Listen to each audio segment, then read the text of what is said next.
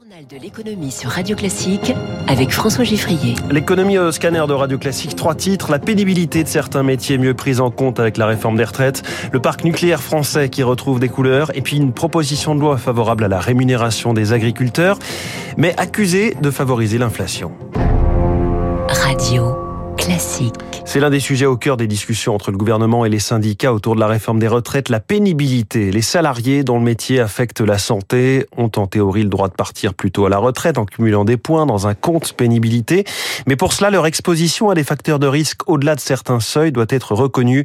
Or, elle est mal prise en compte aujourd'hui, de l'aveu même du gouvernement. Les syndicats s'attendent à des avancées.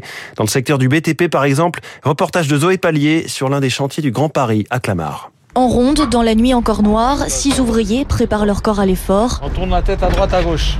Allez, on lève un bras. Parmi eux, Enrique Grimace. Je peux pas aller plus loin avec ma main que ça. Je commence à lever, j'ai mal. Il a 51 ans et en a passé 30 sur les chantiers. Depuis 10 ans que j'ai commencé à avoir des tendinites. Mais depuis 4 ans, c'est vraiment, je me couche avec, je me réveille avec. Il y a les plots, 50 kilos. Tout ce qui est sac de ciment, on va pas tout faire avec les machines. Dans le BTP, plus d'un salarié sur deux ne travaille plus à 60 ans et perçoit une pension d'invalidité ou est au chômage. Alors continuer après 62 ans. Je serais bien mort avant. Au peu après. Les salariés des métiers pénibles peuvent pourtant cumuler des points et partir plus tôt à la retraite. Mais tout secteur confondu, moins de 10 000 travailleurs ont pu bénéficier du dispositif depuis 2015. Patrick Blanchard est secrétaire national de la branche construction à la CFDT. Tout ce qui a été subi avant 2014 ne rentre pas en compte. Donc quelqu'un qui a 56 ans aujourd'hui, il a très peu de points. Et les critères les plus importants pour les métiers du BTP, qui sont le port de charge, les postures pénibles et les produits chimiques, ont été retirés par le gouvernement Macron, soi-disant parce qu'ils n'arrivaient pas à quantifier cela par personne, etc. L'exécutif, lui, veut mettre en place un suivi médical renforcé et un congé de reconversion pour ses salariés.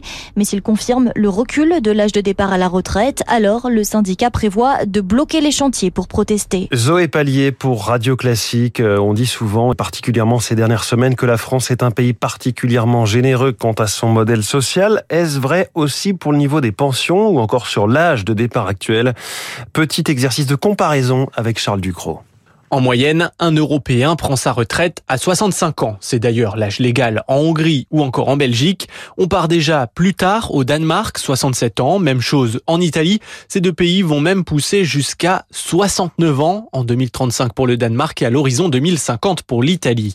Deux pays pourtant dans des situations très différentes. Le modèle danois fait des envieux pour sa qualité de vie. On peut par exemple continuer de travailler en cumulant des prestations de retraite sans être pénalisé et les retraités se retrouvent rarement sous le seuil de pauvreté. En Italie, en revanche, près d'un retraité sur trois perçoit moins de 1000 euros par mois. La France n'est pas le seul pays européen à s'être lancé dans une nouvelle réforme des retraites. Déjà fixé à 65 ans, l'âge de départ en Allemagne passera progressivement à 67 ans d'ici 2029. Même cas de figure en Espagne, 67 ans en 2027 contre 65 aujourd'hui. En 2011, en pleine crise financière, les Espagnols connaissaient une première réforme sans mobilisation importante de la rue. Aujourd'hui, l'hostilité au projet y est beaucoup plus prégnante. Charles Ducrot, vous l'avez donc noté, présentation de la réforme ce soir par la Première ministre Elisabeth Borne à 17h30 avec Bruno Le Maire et les ministres du Travail Olivier Dussopt et de la fonction publique Stanislas Guérini. Les syndicats se réunissent euh, simultanément pour lancer leur contre-offensive. On en reparle tout à l'heure puisque le président de la CFE-CGC, le syndicat des cadres, François Omril, est la star de l'info au micro de Guillaume Durand à 8h15. Il est 6h49 et alors que les températures redescendent doucement vers des normales de saison, une bonne nouvelle sur le front de la production électrique française. Elle retrouve des niveaux presque confortables, en particulier venant du nucléaire. Bonjour Eric Mauban. Bonjour François, bonjour à tous. La France a même exporté de l'électricité ces derniers jours. Ouais, cela n'était pas arrivé depuis longtemps. Il est vrai qu'en termes de production d'énergie, la France retrouve des jours meilleurs après les mouvements de grève de la fin de l'année dernière. Certains réacteurs à l'arrêt sont progressivement remis en marche. Ainsi, la capacité de production d'électricité nucléaire disponible devrait franchir le cap des 45 gigawattheures. Euh, cela correspond à un taux de disponibilité de 73% sur la capacité totale du parc français. C'est quasiment un plus haut par rapport à ce que DF est capable de produire cet hiver. Cela tombe bien car le pays n'a pas besoin de plus. En tout cas pour l'instant, euh, vous l'avez dit, les températures sont clémentes. À cela, il faut ajouter des réserves de gaz bien remplies. Même chose pour les barrages hydrauliques qui ont bénéficié de la pluie des derniers jours. Éric Mauban, merci beaucoup. L'énergie, on continue d'en parler, mais de celle qu'on met dans la plupart de nos voitures. Les prix des carburants ont connu, ont connu un bond la semaine dernière. Je vous en parlais juste avant 6h30. 19 centimes de plus pour le litre de samplon 95 10, 13 centimes de plus pour le litre de gazole. Ces hausses vont donc bien au-delà de la suppression de la ristourne de 10 centimes depuis le 1er janvier. Et tout cela alors que le prix du pétrole est resté relativement bas, 79 euh, dollars le baril de Brent. Alors, comment l'expliquer? Eh bien, il y a tout de même des tensions, nous dit Pierre Olivier Marie, rédacteur en chef adjoint de caradisiac.com. Il y a une ambiance générale qui est tendue avec évidemment le conflit en Ukraine qui fait que les marchés doivent anticiper le fait qu'on va manquer de carburant. Donc il y a une tension autour du pétrole forcément. Et d'autre part, c'est notamment ce qu'expliquait Michel-Édouard Leclerc il y a quelques jours. Les distributeurs doivent dans le même temps diversifier leurs sources d'approvisionnement parce qu'ils doivent trouver du carburant hors Russie, du super et du gazole hors Russie. Et donc ça crée forcément des tensions dans la recherche de produits. Des premiers signaux d'alerte dans l'immobilier. Les impayés de loyers et de charges se font plus nombreux.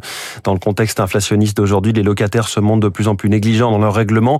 C'est une vraie alerte hein, pour les propriétaires, confirme Christophe Demerson, le président de l'UNPI, l'Union nationale des propriétaires immobiliers. L'année dernière, on était à 16,5% d'impayés et cette année, on est à 18,5 d'impayés. Donc, c'est un chiffre qui est énorme, qu'on n'avait pas vu dans les années Covid et qu'on n'avait jamais vu. Et c'est un chiffre qui continue encore de grandir. Donc, c'est vrai que ça nous inquiète.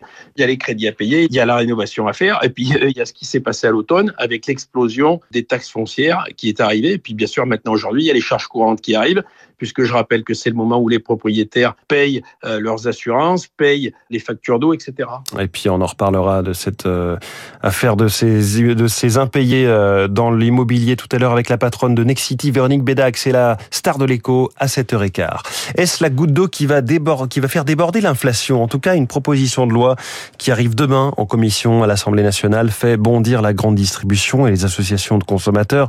Le texte prévoit de prolonger les dispositions de la loi Egalim qui régule l'ensemble de la chaîne de la grande distribution, du producteur au consommateur, sauf que cette réforme pourrait donc encore faire augmenter les prix. Eric Kioch. Avec une inflation au plus haut, interdire les promotions, un acheté un offert pour les produits d'hygiène notamment, une aberration, dénonce Jacques Cressel, délégué général de la Fédération du commerce et de la distribution. Le risque, c'est que non seulement il y ait une augmentation forte des prix euh, en 2023 à cause de l'augmentation des prix de l'énergie, mais qu'en plus on ait une augmentation supplémentaire qui touchera directement les ménages. Le texte permet aux industriels, en cas de désaccord sur les prix avec les grandes enseignes, d'arrêter de les fournir.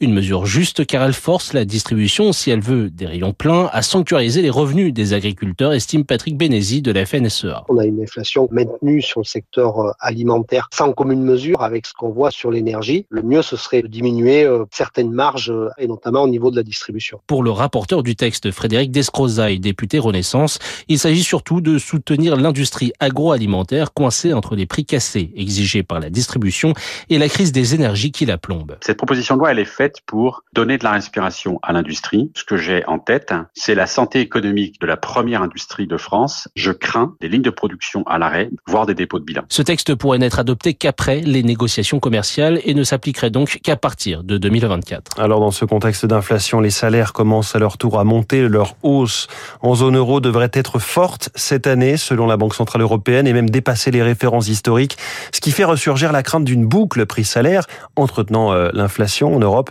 euh, selon Sylvie Matera, économiste et senior advisor du cabinet de conseil de Jusqu'à présent, on a eu à faire face à une inflation qui était largement importée en raison des prix de l'énergie ou en raison des goulots d'étranglement qui étaient liés à la période post-Covid. Et donc là, si on arrive à avoir une augmentation des salaires, on aura une cause structurelle, c'est-à-dire tout ce qui concerne la main-d'œuvre, les prix de la main-d'œuvre vont augmenter. Il sera très difficile de lutter contre cet élément-là. Alors certes, les autres facteurs peuvent diminuer, l'énergie, euh, tout ce qui est goulot d'étranglement va peu à peu disparaître avec le retour de la Chine sur le marché de fabrication mondiale, mais si on a des augmentations de salaire, tout ce qui concernera la main-d'œuvre, le coût humain sera augmenté. Et puis on reparle de la déroute de la plateforme de crypto-monnaie FTX.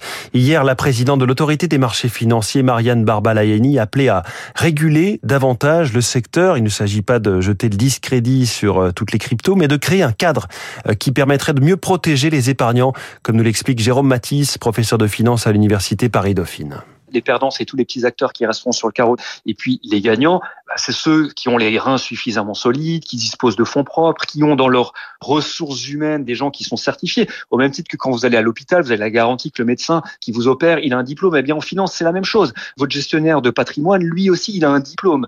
Toutes ces structures-là n'en ont pas. Donc, les plus grosses vont survivre et vont potentiellement s'accaparer une plus grande part de gâteau. Mais c'est sûr qu'en ce moment, ça fait grincer des dents dans ce milieu pour tous les petits acteurs qui se disent que ça est la faillite annoncée euh, en ce qui les concerne. Et du côté des marchés financiers, le Dow Jones hier a reculé de 0,33%. Le Nasdaq, au contraire, a progressé de 0,63%. Pardon. Le CAC 40 a gagné 0,68% à 6907 points. En ce moment, le Nikkei à Tokyo progresse de 0,75%. L'euro a encore progressé à 1,0740 et je vous ai donné tout à l'heure le, le prix du baril de Brent, toujours juste sous les 80 dollars. Il est 6h56 dans quelques instants, 3 minutes pour la planète.